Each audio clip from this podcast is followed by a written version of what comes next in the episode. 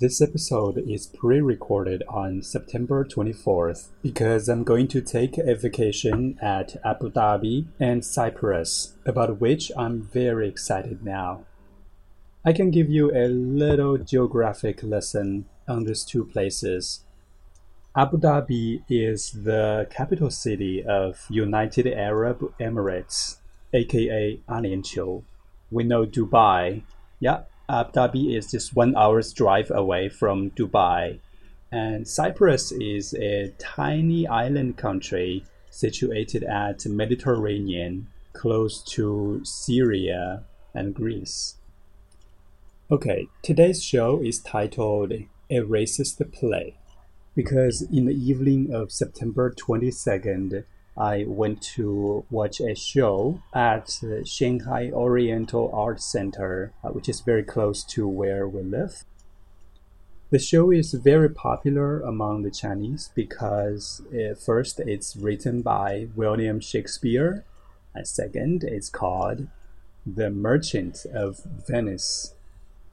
I should warn you that today's episode will be a big spoiler if you haven't read this play Yes, because I will reveal a lot about the plot of this play.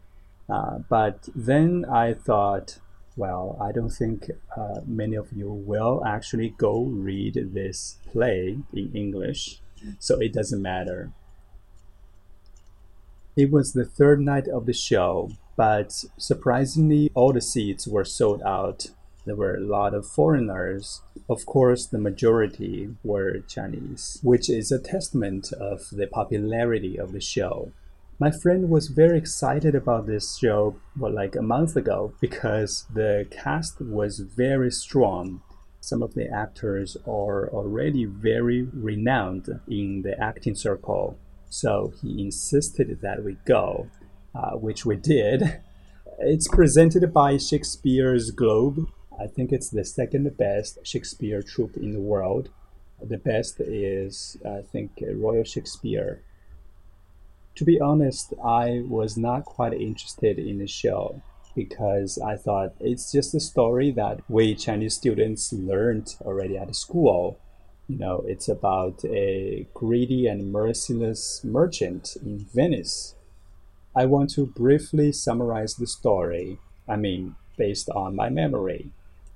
So, as I remember in this show, there are two merchants. Merchant A wants to help his best friend, so he borrows some money from Merchant B and agrees that if he is unable to pay back the principal and interest, he will give a pound of his flesh to Merchant B. Uh, as things turned out, he failed to pay the loan of course, a pound of his flesh was to be taken by merchant B, but luckily, uh, merchant A's best friend and uh, I think his uh, fiance work out a plan and help him out of this uh, horrible punishment. So that's what I thought this story was about. But after watching the show, I found that it's shockingly different from what I thought I knew. Before I go to the detail of the show, I want to give you some general impression of it. I think the production is excellent. Right, first, the costume is very authentic and, of course, fabulous. They use a lot of uh, brown, dark colors and some metallic colors, you know, colors that look like metal. They were not to my liking, but I agree that they were very true to that historical period. And then there was live opera singing. I've always been a huge fan of the traditional opera singing because the pronunciation was very clear and uh, the tone, the voice was very deep but also rich and silky. So that was a great surprise to me. I enjoyed every second of that singing. Also, the timing of the show is perfect. I was especially impressed with uh, this scene when Bassanio met the jailed Antonio. They were approaching each other The music was very heavy with beats. But all of a sudden, they paused and the stage became dark. All the lights were dimmed. And then the PA system announced that it's time for intermission. That means it's, a, it's the break time. I was so shocking because you were so expectant about what's going to happen, and there was so much emotion between them. But ta intermission, have a break, and then a more exciting part will be presented. So that was very professional and, well, most dramatic setting. What I appreciated most is the enunciation of all the actors. Enunciation means the way you read or pronounce words. I've attended a lot of uh, smaller shows presented by some amateur actors because Shanghai is pretty small and there are a large quantity of uh, expats. Course, you know, they presented some shows. I went there uh, but I found the way they read the lines was not quite um, professional. There's uh, a, an obvious lack of emotion. But in this show, all the actors' enunciation was very emotional. You could feel that they were in the character. It was definitely not like they were just reciting the lines they memorized. They feels like they were totally the characters they are playing. And now let's move on to the show itself, you know, the details of the show. The first 10 minutes was just about a masquerade. Yeah, masquerade means it's a party in which everybody wears a mask. My friend told me that masquerade first started from Venice and then spread to all the other European countries. So I was a little bit confused because you know, it was first it was really long, ten minutes, probably more than that.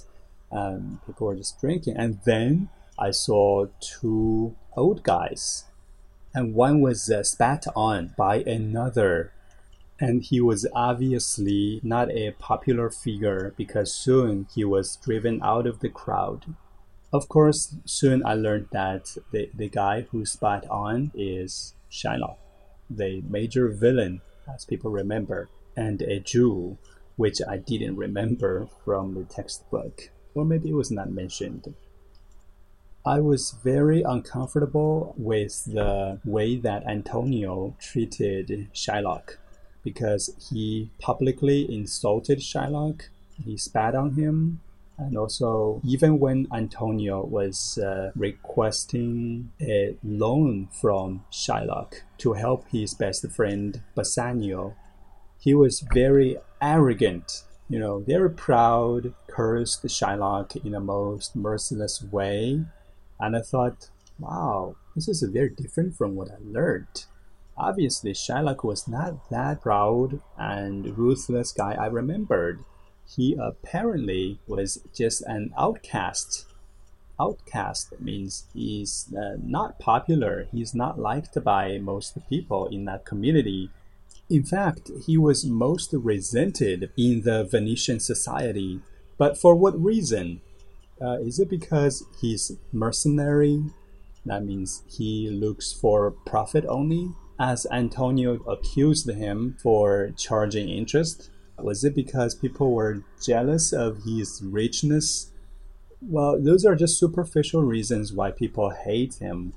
Uh, the deeper reason I later learned is that he's a pagan.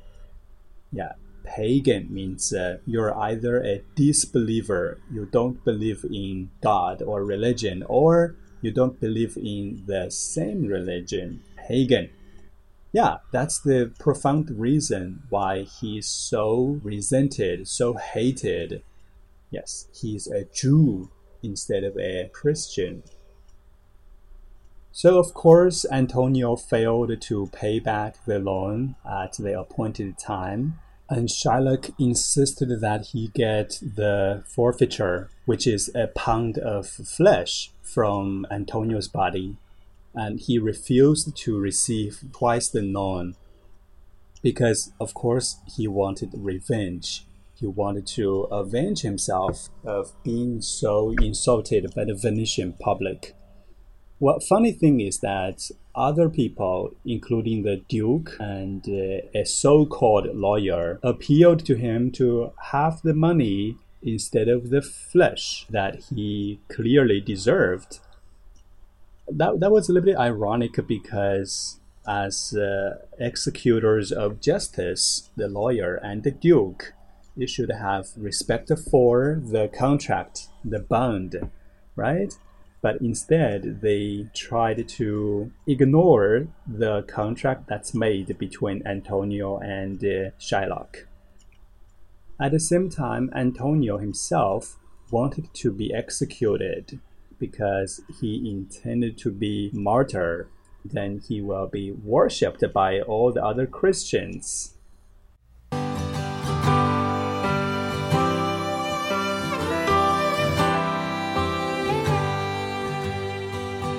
Cocaine flame in my bloodstream. So my cold when I hit Spokane. I bought myself a hard pack of cigarettes.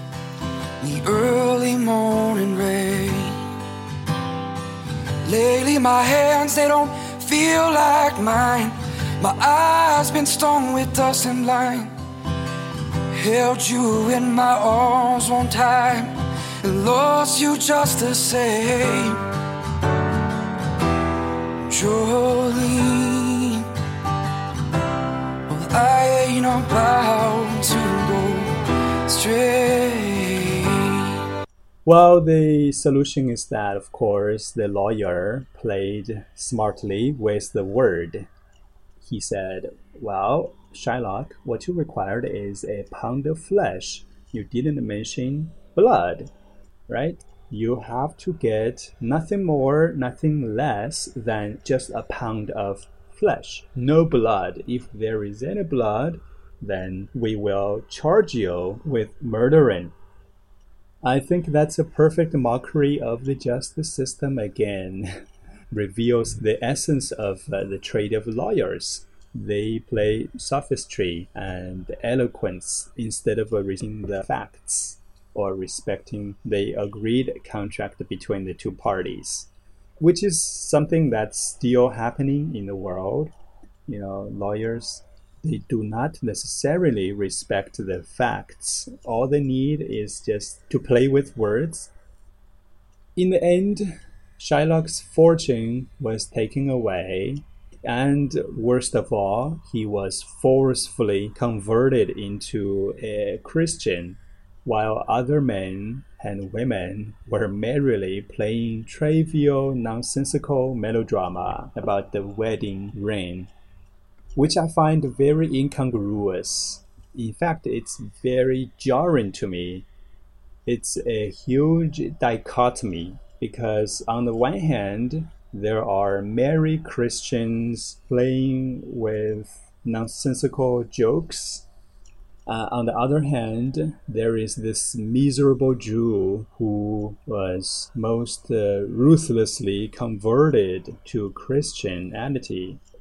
It's hard for us to understand, to feel the exact sense of loss for someone who's religious to give up his original religion and being forced to another religion.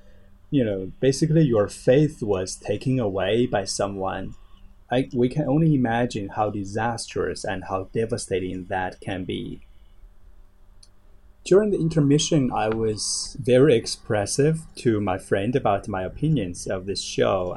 First, of course, I was very grateful that I came because it's so very different from what I thought and it's so much more profound a play as well.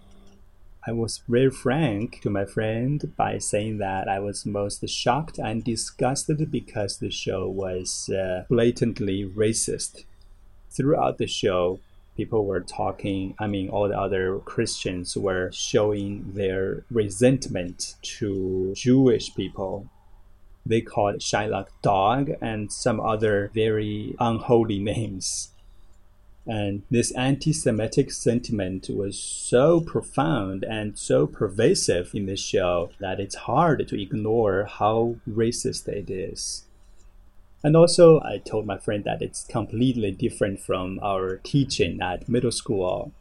Because, as I mentioned in the beginning of the show, in our textbook excerpt, Shylock was basically portrayed as the merciless mercenary merchant whose eyes are filled with profit only. But in the show, he is definitely one of the two victims, another his daughter. They were converted to Christianity, his fortune was taken away, he is constantly mocked by the Venetians. Yeah, it was really unfair you know, I was very angry at Shakespeare's depiction. And then I learned that uh, at Shakespeare's time, there was a thing called a type character. In many other plays in that era, there is a typical evil Jew as the villain. So Shakespeare, in fact, was just trying to change people's stereotype of uh, the Jewish characters he instilled a lot of sympathy into Jewish characters. And by causing this discomfort in the audience, he forces people to rethink their conception, their perception of uh, the Jewish people, which is great At least from that night's show, it's great because when we were leaving the theater, I heard a girl behind me, a Chinese girl, saying to her girlfriend, 这简直是迫害. It's pure prosecution. I'm glad she thought that way because, as I said, our excerpt in the middle school textbook deceived us. And finally, we got a chance to learn the truth of uh, this play and the real message it was trying to convey, which is, of course, a lot of mockery of the society's prejudice against the Jew.